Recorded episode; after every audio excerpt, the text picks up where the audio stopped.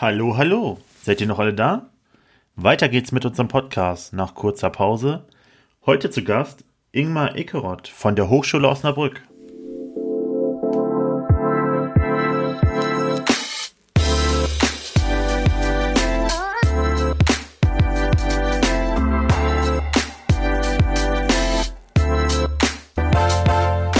Wir sind wieder da. Nach kurzer Pause geht's weiter mit Podcast Nummer 16. Heute zu Gast der Ingmar Ickeroth von der Hochschule Osnabrück. Wir haben uns gerade aus Du geeinigt, darum stelle ich doch mal kurz vor für unsere Hörer. Ja, vielen Dank für die Einladung, äh, Henning. Ähm, ja, vielen Dank äh, dafür, dass ich mich kurz vorstellen kann. Äh, mein Name ist Ingmar Ickeroth. Ich bin äh, derzeit Dekan des Campus Lingen, also der Fakultät Management, Kultur und Technik, die eine der vier Fakultäten der Hochschule Osnabrück äh, ist und ja, allgemein bekannt als Campus Lingen, äh, hier verortet im Emsland. Ich bin aber auch im äh, Amt des Vizepräsidenten für Digitalisierung äh, im Präsidium der Hochschule Osnabrück insgesamt eben auch verantwortlich für äh, Teile sozusagen der, der Arbeit im Präsidium äh, für die gesamte Hochschule. Die Hochschule ist ja die äh, größte Fachhochschule im Land Niedersachsen äh, mit dem Hauptstandort in Osnabrück, aber eben auch mit unserem äh, Außenstandort in Lingen. Äh, insgesamt sind wir 1300 Mitarbeitende und 14.300 Studierende und 2400 äh, ja, 400 sind es knapp, die aktuell in Lingen studieren. Und als Dekan bin ich halt verantwortlich für all das, was in Lingen passiert. In Lingen haben wir ähm, vier Institute. Wir haben uns also eine Substruktur in Institutsform gegeben. Da gibt es einmal den Bereich äh, der die dualen Studiengänge anbietet, äh, das Institut für duale Studiengänge. Dann gibt es den Bereich äh, Management und Technik, das Institut da. Dann gibt es Kommunikationsmanagement, das Institut und noch äh, die Theaterpädagogik, unser kleinstes Institut, aber eben auch ein ganz besonderes, was eben auch ganz besondere Schwierigkeiten mit der Corona-Krise gerade aktuell hat. Ja, wir haben, ähm, äh, wir sind ja gefordert gewesen hier. Vielleicht fange ich gleich mal an, so ein bisschen zu erzählen über die Corona-Zeit. Das ist ja so der, der Gerne, Grund ja. des Austauschs.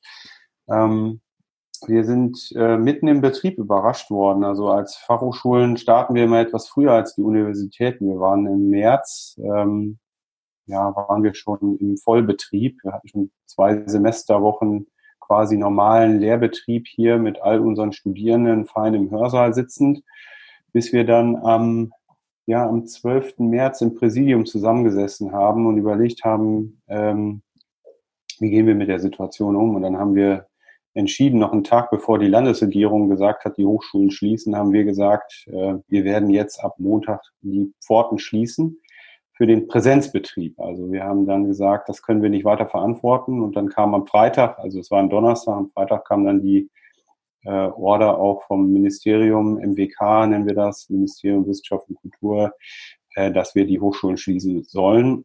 Das war ja letztendlich auch eine bundesweite Aktion. Ähm, das heißt, wir hatten im Prinzip Zeit von, von Donnerstag bis Montag, das, das Ganze umzuplanen ähm, und mit der Online-Lehre zu beginnen. Und da ich ja als Vizepräsident für Digitalisierung auf dieses Thema zuständig bin, hat mich das auch persönlich sehr stark gefordert, die, die ersten Wochen. Und dann haben wir tatsächlich im 0, nix äh, quasi übers Wochenende das Ganze hochgefahren und ab Montag stand die Online-Lehre. Die ganzen Lehrenden und Studierenden haben hervorragend mitgemacht und jetzt läuft das Ganze hier seit, ja, seit dem 15. März äh, dann auf Online-Lehre. Ähm, und äh, wir haben dann nochmal einen Zwischenschritt gehabt, äh, das war dann im April, dann haben wir gesagt, na gut, wir können jetzt nach den ersten Lockerungsmaßnahmen eben auch verantworten, dass wir die Labore, die wir ja zwingend brauchen als Fachhochschule, sind wir immer auch viel in Laboren unterwegs, dass wir zumindest die Labore wieder für Studierende und für Einzelne ganz vorsichtig sozusagen für einzelne Lehrveranstaltungen öffnen. Das ist für uns ein wichtiges Element, weil wir ja da sehr, wir sind ja anwendungsorientiert. Hochschule für angewandte Wissenschaften heißt es so schön heutzutage. Also ähm, wir sind halt viel mit Laboren, mit ja, Ingenieursdisziplinen eben auch mit, mit, mit ähm, Technik unterwegs. Und wir brauchen das. Äh, manche Lehrveranstaltungen geht gar nicht anders. Die hatten da sehr, sehr gelitten. Und dann haben wir da eben Einzellehrveranstaltungen wieder ermöglicht. Allerdings mit den Abstandsregeln, mit Desinfektionsspendern, die wir aufgestellt haben, mit Wartezonen, in denen Abstand gehalten wird. Dann wird man reingeschleust. Die Gebäude sind abgeschlossen. Dann wird man erst reingeleitet vom Lehrenden. Mit Mundschutz kann man nur die Labore betreten und bleibt auch mit Mundschutz in den Laboren. Also diese ganzen Regeln, die wir anders auch kennen. Und das ist äh, eigentlich ein Katalog der Grausamkeiten. Eine schöne Lehre kann man da nicht gestalten. Deswegen sind viele Kolleginnen und Kollegen tatsächlich auch dann kreativ geworden und haben dann zum Beispiel Versuchsaufbauten abgefilmt, haben dann auch versucht, äh, Videocontent, multimediale Sachen zu, zu kreieren, um dann auch in der Online-Lehre das mit größeren Gruppen durchzuspielen, weil wir können ja auch nur mit ganz minimalen Gruppen, also fünf Leute vielleicht in so ein Labor rein, wo sonst 25 drin stehen. Das ist im Prinzip ja gar nicht ähm, aufgrund der Räumlichkeiten anders möglich gewesen. Wir haben auch die Bibliotheksdienste wieder aufgenommen. Also das ist auch wichtig für diejenigen, die in Abschlussarbeiten stecken, die jetzt Literatur brauchen. Manchmal auch nur Präsenzbestände sind verfügbar. Auch da haben wir natürlich ganz viel mit E-Medien jetzt nachgerüstet. Also E-Paper, E-Books und so weiter ist klar, da waren wir eh unterwegs, aber jetzt haben wir das intensiviert haben auch ähm, viel Geld jetzt nochmal in die Hand nehmen müssen für diese ganzen Themen. Aber manche Sachen sind eben doch nur physisch vorhanden im Bestand und dann haben wir eben auch in die Bibliothek wieder Studierende reingelassen, auch da eben nach Voranmeldung und einzeln reingelassen und Mundschutz und diese ganzen Geschichten. Sodass wir so ein Mindestsetting an, an, an ja, Präsenz jetzt bieten können. Aber das ist, äh, das ist im Prinzip äh, zu, ich sag mal, gefühlten 95 Prozent im Moment eine Online-Hochschule mit all den positiven Effekten, die das mit sich gebracht hat. Stichwort Digitalisierung, ja, das ist äh, toll, auch für mein Vizepräsidentenressort. Da konnte ich äh, das, was ich mir für drei Jahre vorgenommen habe, innerhalb von zwei, zwei bis drei Wochen umsetzen. das war schon ganz praktisch. Ich gehöre eher zu den Corona-Gewinnern.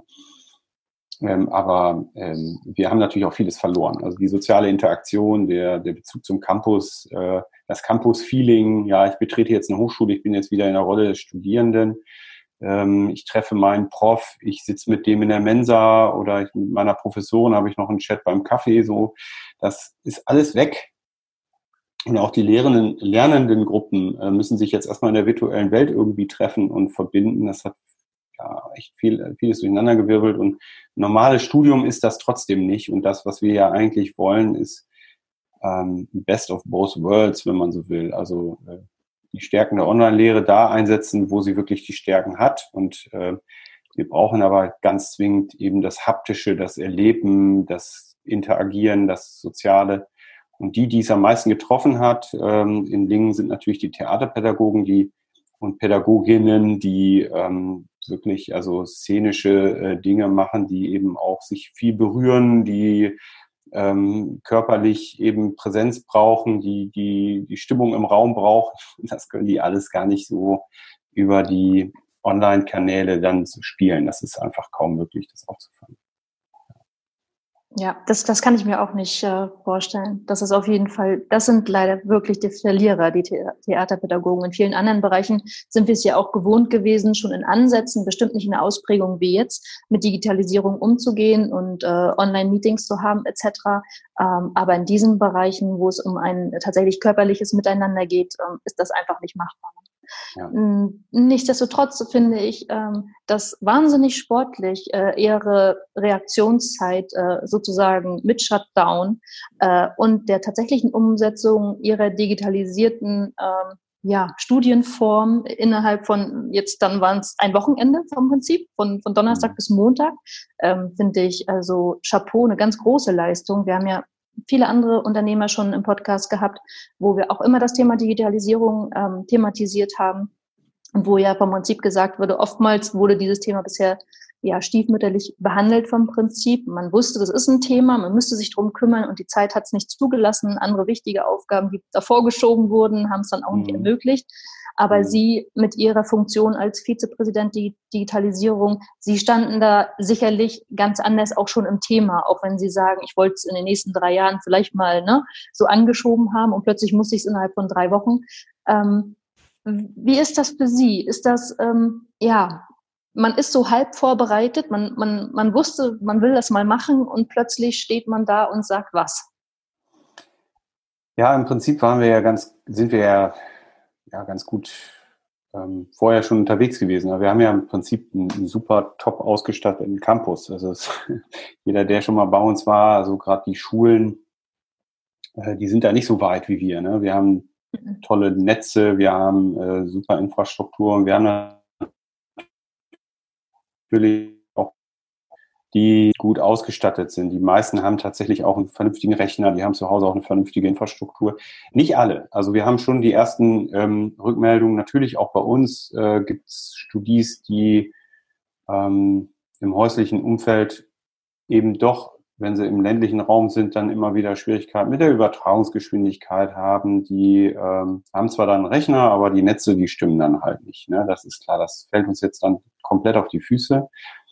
Hm, aber ich sag mal, so unsere Backbone, ne, unsere, unsere Technik am Campus, also da, wo wir senden, sozusagen, das ist schon top. Also die, wir haben uns auch für, für gute Softwareprodukte entschieden von Anfang an. Da hatten wir auch ein, ein glückliches Händchen. Also das, was das deutsche Forschungsnetz uns zur Verfügung gestellt hat, das war nicht performant genug, das war nicht leistungsfähig genug, das ging sofort in die Knie. Wir haben dann äh, ganz schnell reagiert und haben sehr professionelle Software beschafft, äh, alles auch über dieses Wochenende und haben das dann sofort ausgerollt.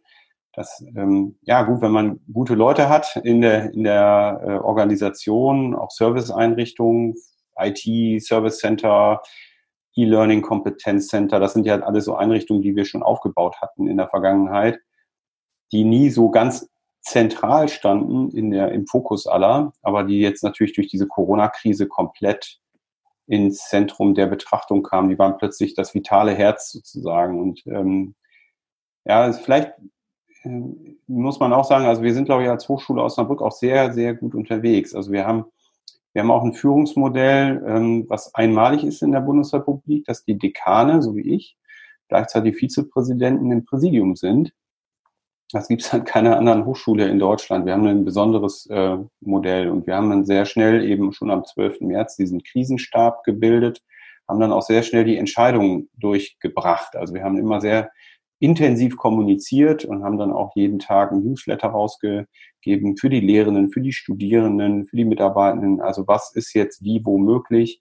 Wir haben sehr schnell die Supportstrukturen im Hintergrund hochgestafft. Also wir haben das E-Learning Kompetenzcenter plötzlich ähm, erweitert, also die Möglichkeiten da. Das ist alles sehr schnell passiert und diese, diese Agilität, sage ich jetzt mal, die, ähm, ich will jetzt niemanden in, in unserer Hochschullandschaft da beschädigen, aber ich sage mal so, wir sind da schon sehr, sehr gut im Verhältnis auch zu anderen, äh, weil wir einfach gut aufgestellt waren. Die Prozesse sind äh, gut, die Entscheidungsprozesse sind schnell, die Supportstrukturen waren schon aufgebaut, die IT ist top bei uns.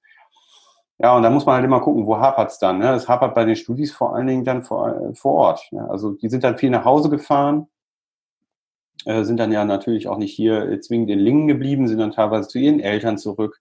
Da war auch in der Phase, als es losging, ja auch unklar, gibt es einen kompletten Shutdown? Bin ich jetzt plötzlich in meiner Studiwohnung hier komplett äh, in Quarantäne oder so? Man hat die Bilder aus Italien gesehen, da durften die Menschen dann plötzlich die Wohnung nicht mehr verlassen. Da haben viele auch Reis ausgenommen, haben sich irgendwie ähm, ja, dann haben den Weg zu ihren Eltern wiedergefunden oder haben sich irgendwo anders einquartiert bei Freunden oder sonst wie, damit sie nicht alleine sind. Und da ist natürlich nicht eine Lernumgebung zwingend vorhanden. Ne? Dann gibt's dann vielleicht ein altes Kinderzimmer, in das man sich noch zurückziehen kann, aber äh, vielleicht ist dann da die Internetverbindung schlecht oder es ist einfach viel Ablenkung da. Und darüber klagen so um die 30 Prozent unserer Studis in den ersten Umfragen, dass doch die Qualität des Studiums äh, ein bisschen gelitten hat, natürlich klar, auch trotz der tollen Online-Lehre, äh, trotz der flexiblen Lehrenden, die sich darauf eingestellt haben, gibt es natürlich echte Verluste, dadurch, dass das häusliche Umfeld einfach etwa technische Schwierigkeiten mit sich bringt oder zu viel Ablenkung oder man ist auch vom Persönlichkeitssetting vielleicht schnell durch Netflix oder sonst was abgelenkt, schon in der Vergangenheit mhm. gewesen und jetzt ist das einfach noch schlimmer. Ähm, das weiß man ja. Und da gibt es eben so einen Disziplinierungseffekt, wenn man halt am Campus mit den Kommilitoninnen und Kommilitonen zusammensitzt, dann gibt es auch so einen Beobachtungseffekt, ne? Äh, der fällt dann auch komplett weg. Und ähm, zum Thema Motivation bin ich halt noch so einer, bei, bei der Stange. Äh, ne? Ich sehe es ja bei meinen Kindern hier im Homeschooling genauso. Da muss man halt auch ein Auge drauf haben, dass das nicht irgendwie dann plötzlich träge wird oder dass man irgendwie nicht mehr so im Rhythmus bleibt. Und das war, da haben wir auch versucht, dagegen anzugehen, in Anführungsstrichen. Dann haben wir zum Beispiel gesagt, die, die Veranstaltungswochen waren ja geplant. Es gab ja dann und dann die, die Lehrveranstaltung eigentlich Mörser. Und dann haben wir gesagt, nee, in der Online-Welt nehmen wir die gleichen Zeitfenster, damit die Leute wissen, wann ihre Lehrveranstaltungen stattfinden. Und dann versuchen wir dieses Zeitraster auch zu halten, dass so ein gewisser Rhythmus erhalten bleibt und dass man eben auch seine Interaktion mit den Lehrenden hat. Und jetzt gerade diese Videokonferenz, die wir hier als Podcast äh, äh, gerade nutzen, die nutzen wir auch in der Lehre beispielsweise. Das heißt, man kann eigentlich ganz gut interagieren. Man kann mit den Lehrenden äh, Kontakt aufnehmen, man kann mit denen auch Sprechstunden, man kann Sprechstunden organisieren mit den Studis.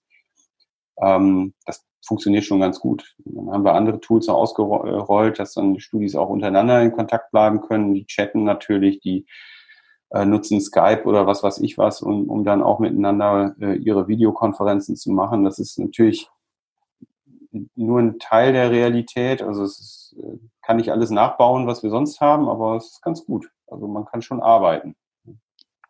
Wenn Sie jetzt sagen, ähm, dass diese Rückmeldung kam von 30 Prozent der Studis, ähm, dass die Qualität eben des Studiens, Studiengangs kann man nicht sagen, des Studiums jetzt im Moment einfach ein bisschen leidet, ähm, ist es ja sicherlich auch so, dass Sie die vorher geplanten äh, Stoffe, Studienstoffe im Moment gar nicht schaffen können, oder? Nee, das ist schon, das kann man so nicht sagen. Also wir haben tatsächlich das Ziel ausgerufen, es darf eigentlich spürbar bei den Studis kein Verlust da sein. Ja, wir jetzt gerade auch im Hinblick auf die jetzt anstehende Prüfungsphase, die mhm. beginnt jetzt am 13. am Samstag, äh, finden die ersten Prüfungen statt und dann zieht sich die Prüfungsphase so fünf Wochen hin. Wir werden in Lingen vielleicht nicht alle fünf Wochen, die wir definiert haben als Prüfungszeitraum brauchen, das ist ganz gut. Ähm, also wir haben schon gesagt, also alle Lehrveranstaltungen werden ganz normal angeboten. Die mhm. sind überführt worden in ein Online-Format. Mhm. Und äh, wir werden ganz normal die Prüfungen abnehmen und dann werden die Leute auch auf das Kompetenzniveau kommen, äh, was wir uns so vorstellen. Natürlich gibt es das eine oder andere, was an Verlusten da ist. Das lässt sich aber kompensieren. Also ähm, die Studierenden sollen keinen Nachteil haben. Ne? Und äh, natürlich, wir haben gerade über Einzelfälle, Theaterpädagogik und so weiter gesprochen, wo dann gerade im Laborbereich eben äh, oder eben im Interaktionsbereich ganz deutliche Einschränkungen da sind. Da gibt es sicherlich auch Studierende, die dann was schieben ins nächste Semester oder so.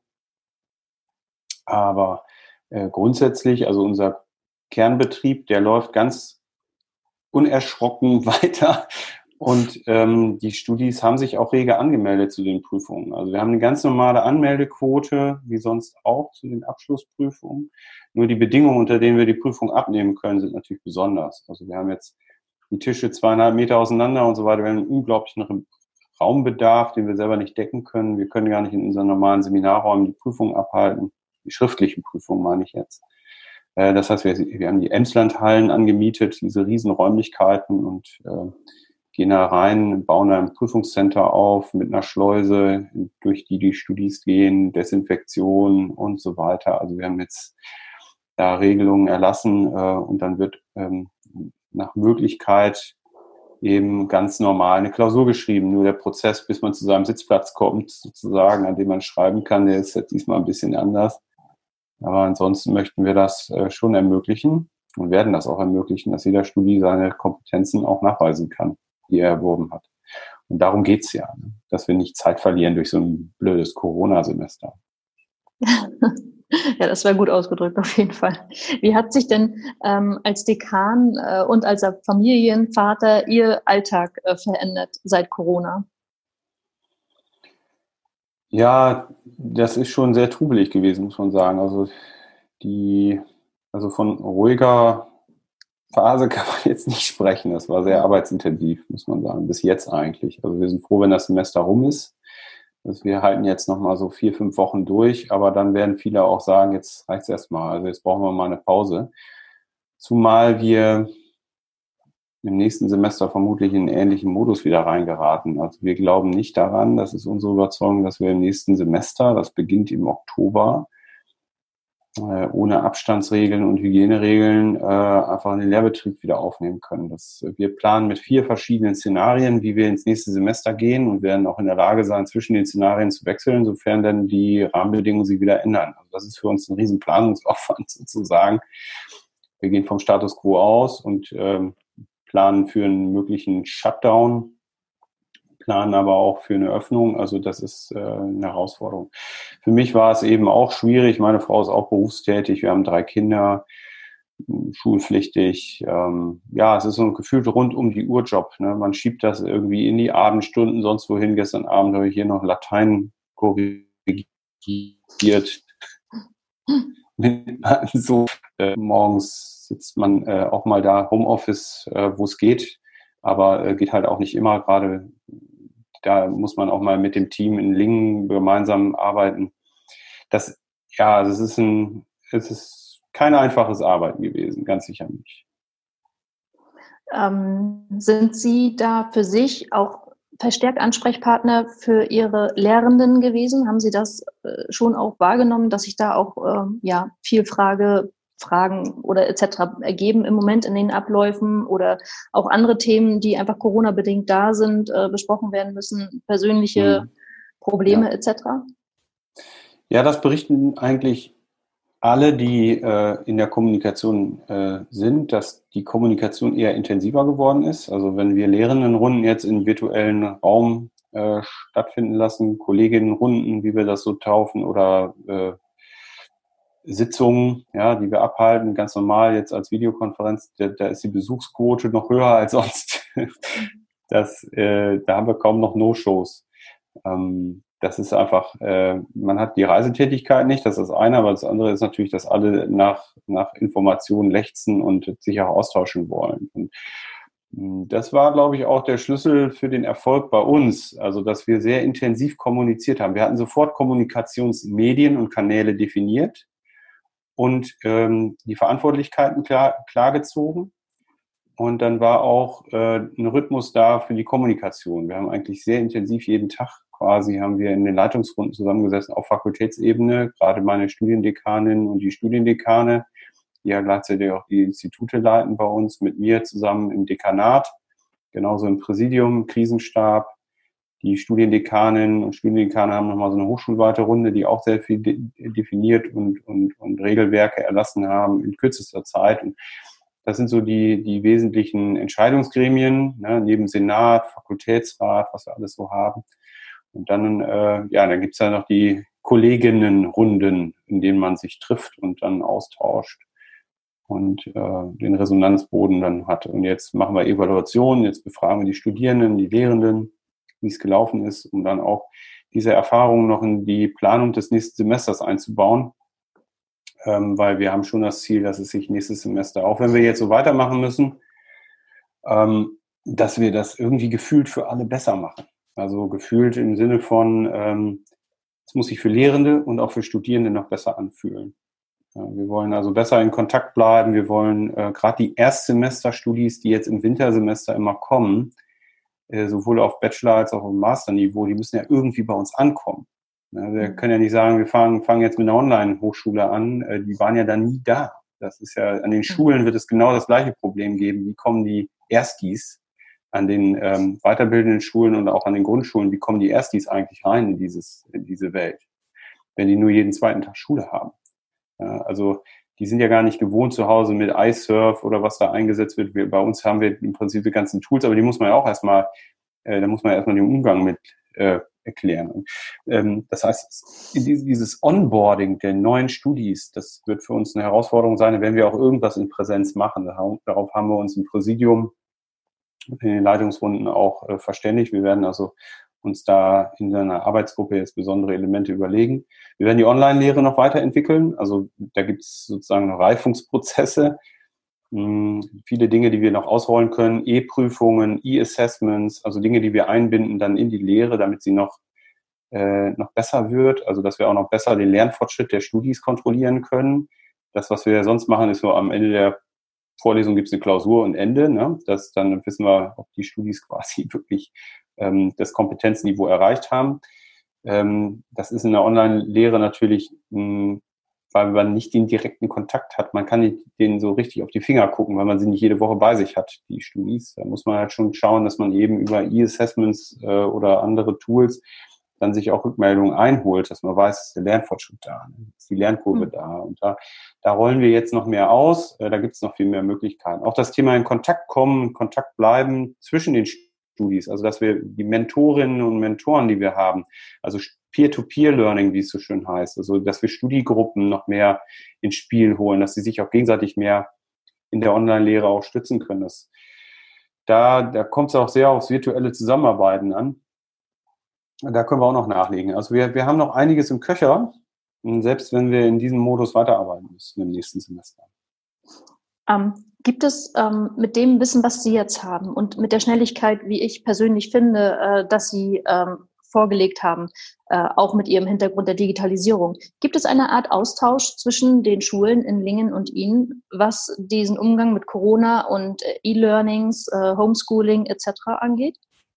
Nee, das haben wir ehrlich gesagt in der ganzen Hast auch noch nicht geschafft. Das wäre tatsächlich auch mal interessant. Natürlich ist man selber in Kontakt. Äh, ich, bin zum Beispiel im Schulelternrat. Ich habe heute Abend um 19.30 Uhr eine Schulelternratssitzung des Gymnasiums, wo mein Ältester äh, ist. Da kriege ich natürlich auch mit, wie die das machen. Ich habe auch gesehen, mhm. wie die Grundschulen hier iSurf ausgerollt haben, weil meine Frau Grundschullehrerin ist. Also ich kriege schon mhm. mit, was da läuft. Ne? Ich weiß, ähm, wie die Voraussetzungen da waren. Die sind halt grottenschlecht im Verhältnis äh, zu uns. Also die haben die Netze nicht, die Anbindung nicht ans Netz. Die haben teilweise eben diese Plattform noch gar nicht ausgerollt gehabt, äh, die wir natürlich schon lange hatten. Ähm, Lernplattformen, ja, äh, überhaupt die Möglichkeit, ähm, Kommunikation zu, zu gewährleisten, das Thema Videoconferencing, das, was jetzt manches, äh, manche Schule auch hinbekommen hat, äh, das haben wir ja alles äh, schon parat gehabt. Ne? Wir haben es nur noch nicht so intensiv nutzen äh, wollen. Äh, und ich bin ja der Meinung, also wir wollen das ja auch bewahren. Mhm. Da ist jetzt ganz viel passiert an den Schulen. Ganz viel ähm, mit deutlich schlechteren Voraussetzungen. Und das bewundere ich, ähm, weil unsere Voraussetzungen sind auch finanziell vielleicht da andere gewesen. In der Vergangenheit haben wir da auch äh, schon mehr machen können. Und da muss man auch sagen, die Hochschule Osnabrück ist auch eine Stiftungshochschule. Also wir sind eine staatliche Hochschule, aber wir haben ein Stiftungsmodell. Das heißt, wir haben auch noch ein bisschen mehr Autonomie als andere. Und deswegen, ähm, das ist auch vielleicht ein Erfolgsgarant für uns. Ähm, deswegen sind wir auch in der Vergangenheit schon immer ein bisschen beweglicher gewesen. Wir haben natürlich schon aus eigenen Stücken heraus ein bisschen mehr bewegen können an der Stelle in diese Richtung.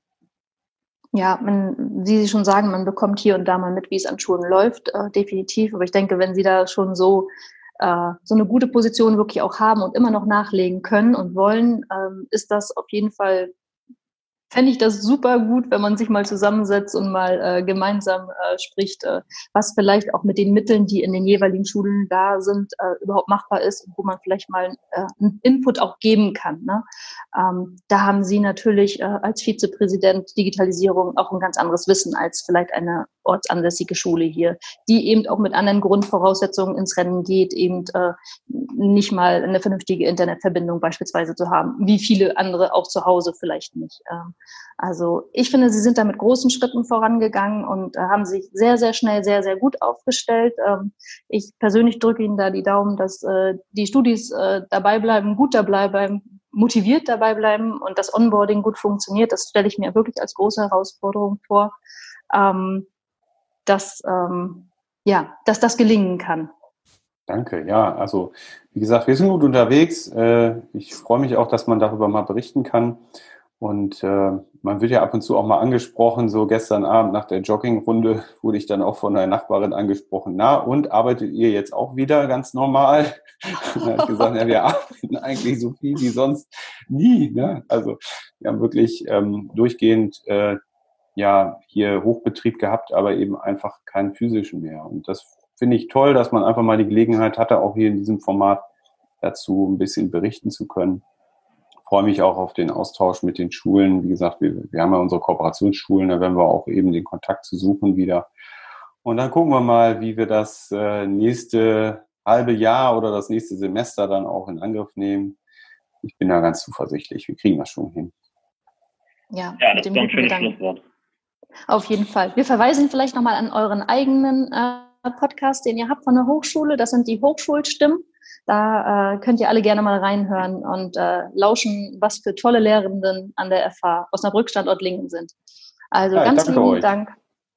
Das war ähm, ein schöner Podcast. Vielen Dank. So, Freunde, das war unser Podcast. Das Emsland bleibt zu Hause. Dieses Mal mit Ingmar Ickerott als Dekan von der FNA Osnabrück hier am Standort Lingen. Wenn es euch gefallen hat, lasst uns Bewertungen da. Und wenn ihr selbst mal Gast sein wollt, schreibt uns eine E-Mail an was bloß in Lingen. Also, bleibt positiv, habt eine schöne Zeit. Bis bald. Andrea und Henning. Ciao. Bye, bye.